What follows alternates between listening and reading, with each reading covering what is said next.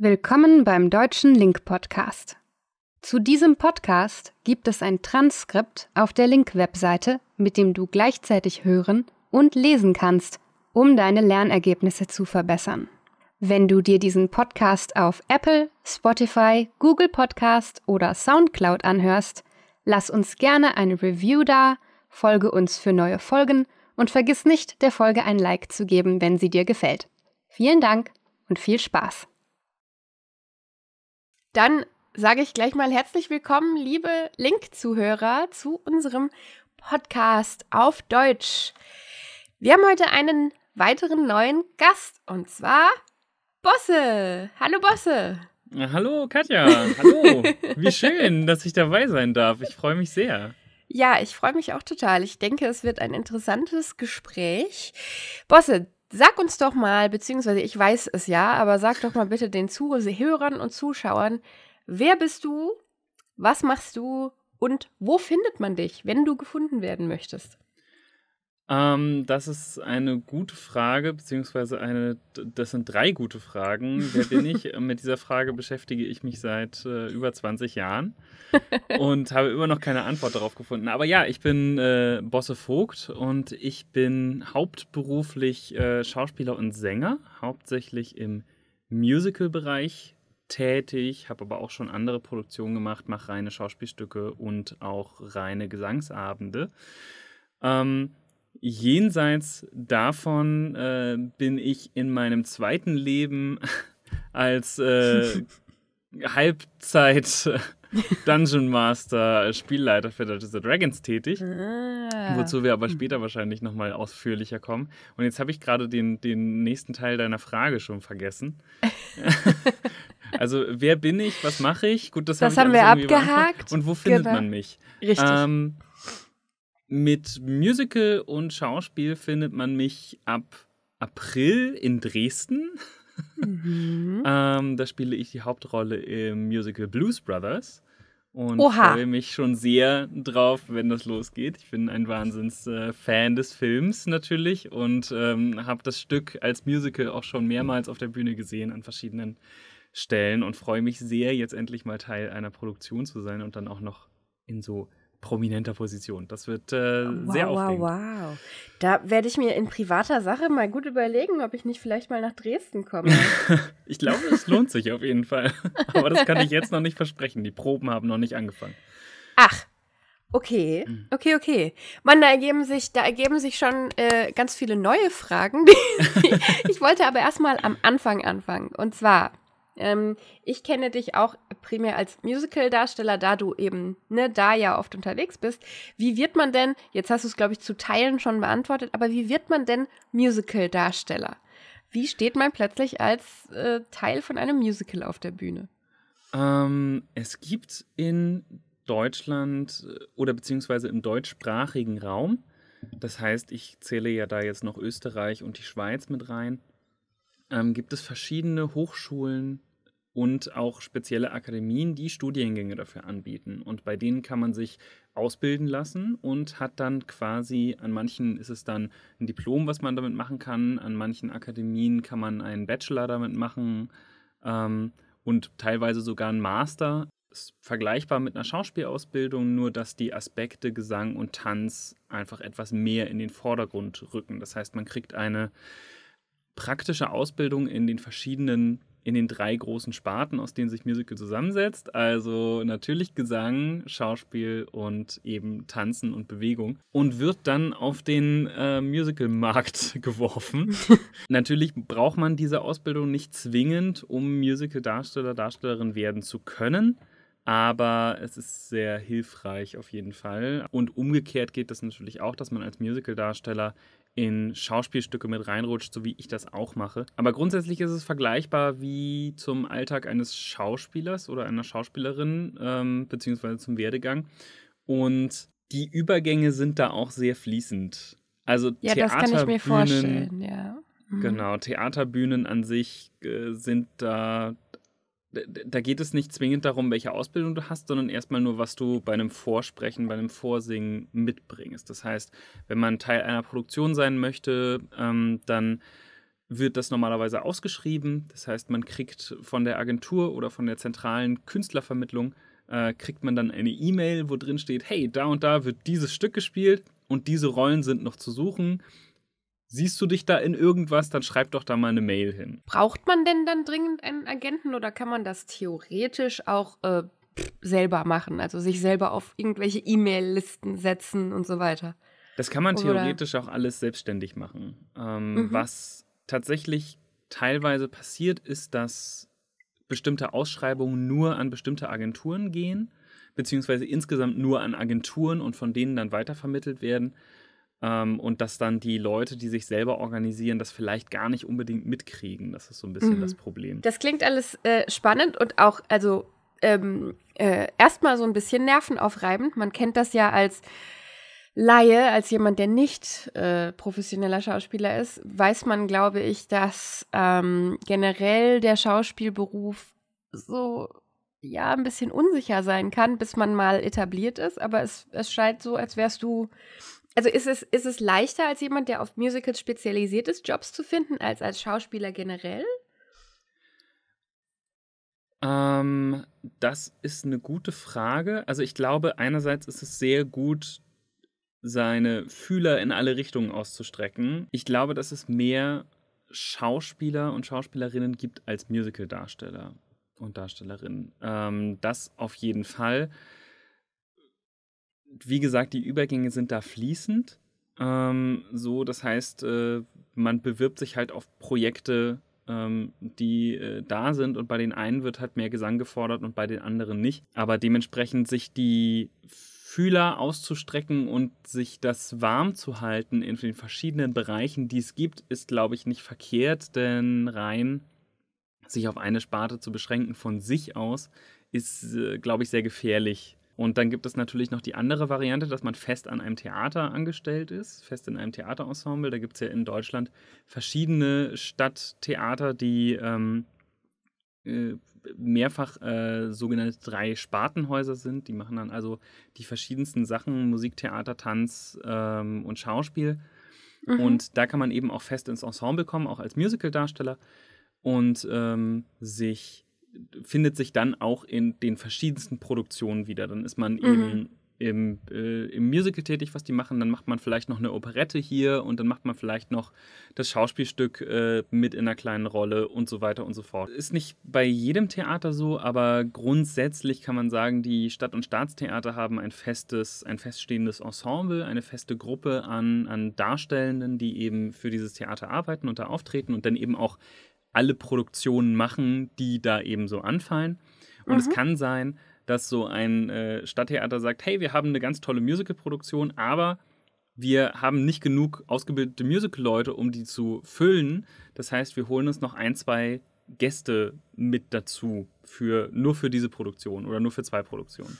Dazu Und muss man vielleicht äh, kurz eine Sache erklären, was Deutschland angeht. Es ist eine ähm, Besonderheit des Theaters, generell der Theaterkultur, dass es ähm, ziemlich viele Theater gibt, äh, sowohl große als auch kleine, weil die vom Staat gefördert werden, damit Kultur, upsala, damit die Kultur aufrechterhalten wird. Das heißt, es gibt sogenannte Staatstheater, die vom Staat gefördert werden oder auch Stadttheater, die äh, jeweils öffentliche Gelder bekommen, ähm, damit sie nicht nur davon abhängig sind, wie viele Eintrittskarten sie verkaufen.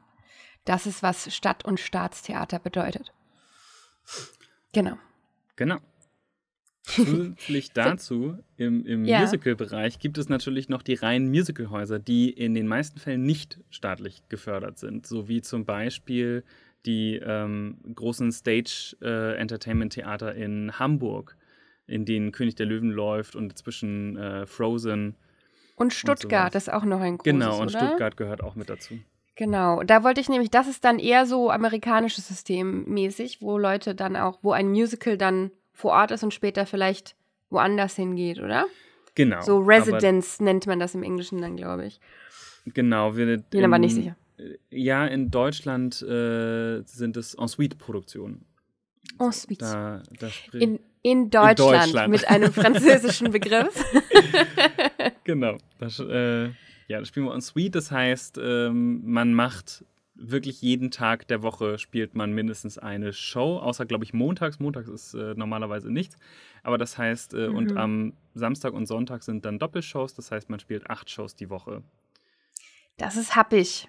Das und ist, normalerweise ja. die, die Runtime, also die Zeit, die ein Musical dann äh, an einem festen Ort läuft, ist auch ziemlich lange normalerweise, oder? Je das nach hat Erfolg. Sich tatsächlich sehr verändert. Ähm, ursprünglich war das dann so, dass dann mehrere Jahre äh, das lief. Ich glaube, Cats lief damals in Hamburg für zehn Jahre oder sowas. Wow.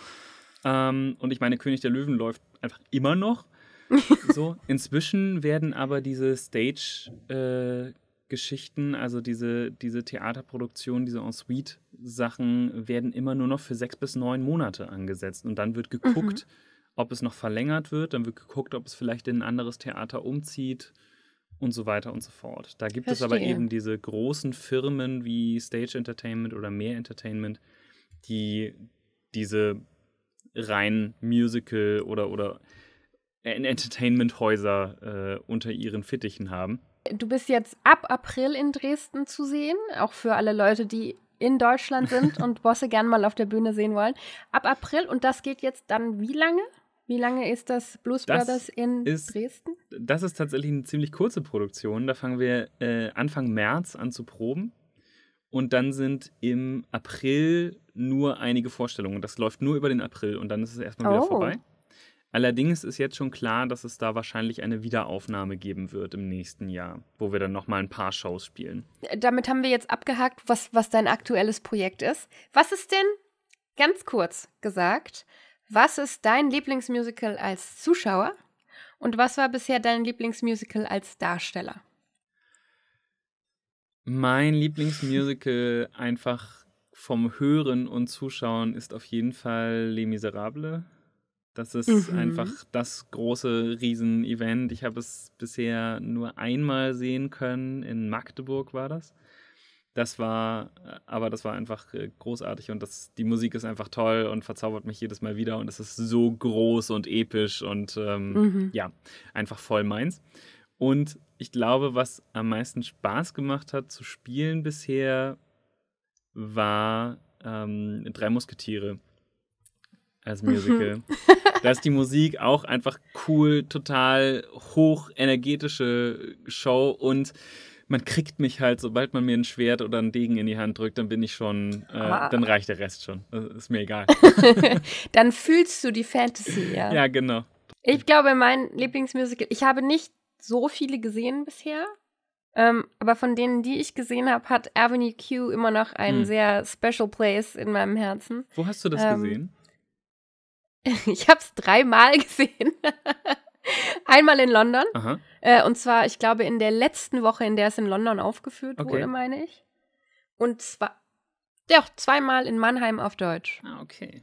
Was, was ist denn das Schlimmste oder Nervigste und was ist das Beste daran, Musicaldarsteller zu sein? Das Schlimmste und Nervigste ist ähm, die Unsicherheit ich weiß nicht, ob ich, also ich weiß jetzt nicht, ob ich äh, ab September arbeiten kann. So, mhm. Ich meine, ganz unabhängig von der ganzen aktuellen Situation sowieso, die ähm, die Theaterszene, ich glaube, wie fast nichts anderes in Deutschland getroffen hat. Aber ganz unabhängig von der ganzen Pandemie-Geschichte, so ist es so oder so schon eine wahnsinnige Unsicherheit. Ich muss mich ja. selber kümmern, dass ich ähm, auf dass ich zu Castings komme, ähm, muss auch damit klarkommen, dass ich vielleicht nicht eingeladen werde, muss auch äh, dann irgendwie daran arbeiten, woran das liegt und warum das so ist. Und ich habe eine ganz tolle Agentur, die mir dabei zur Seite steht. Aber letzten Endes ist man doch selber verantwortlich dafür, dass man irgendwie Arbeit hat und dass man irgendwie Geld verdienen kann. Und das ist der größte Stressfaktor, wenn man immer, wenn man, wenn man sich nicht auf dem nächsten Engagement ausruhen darf. Ich kann nicht, nicht jetzt sagen, hey, mhm. ich habe März, April eine Hauptrolle, ich habe es geschafft, sondern ich muss denken, ja. okay, aber was ist denn danach? Was kommt denn als nächstes? Und das, ähm, das muss man auch erstmal aushalten, ja. Ich glaube, dass das, was man üblicherweise vor allem auch so aus dem amerikanischen, gerade aus Los Angeles, aus der Film, mhm. Ecke immer hört, ist das Härteste ist, dass man lernen muss, so mit der Ablehnung umzugehen. Das ist vielleicht jetzt im Theaterkontext, weiß ich nicht, ob das genauso krass ist wie jetzt im Film, aber ich kann mir vorstellen, dass das generell einfach einen großen Druck auslöst. Da ist dann wahrscheinlich das, äh, der, der Hauptgewinn ist dann so eine Permanentanstellung in einem Ensemble oder äh, ähm, Dauerproduktion. Genau, oder? für viele Leute schon. Für mich, ich kann das irgendwie nicht. Ich will auch irgendwie diese Flexibilität haben und einfach überall hinreisen und dann jetzt in Dresden spielen und dann woanders und, äh, und dann habe ich in der Schweiz gearbeitet und so weiter und so fort. Ähm, aber um das mal aufzugreifen, was du meintest wegen Los Angeles und dem Verhältnis von Bewerbern und äh, Jobs, ich hatte das gerade ähm, im letzten Jahr, dass ich mich auf einen Job beworben hatte, das war auch in der Schweiz. Ähm, und da war ich einer von über 4400 Bewerbern für eine Produktion, Uff. die letzten Endes 30 Jobs vergeben hat.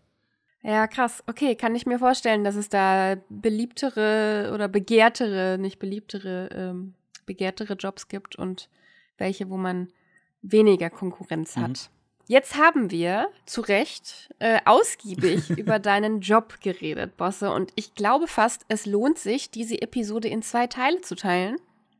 Deswegen ja, ja. Deswegen würde ich sagen, ihr Lieben, vielen, vielen Dank fürs Zuhören. Wir ähm, äh, gehen in die nächste Episode, die dann bald auch äh, herausgebracht, veröffentlicht wird, in der ich noch einmal mit Bosse rede.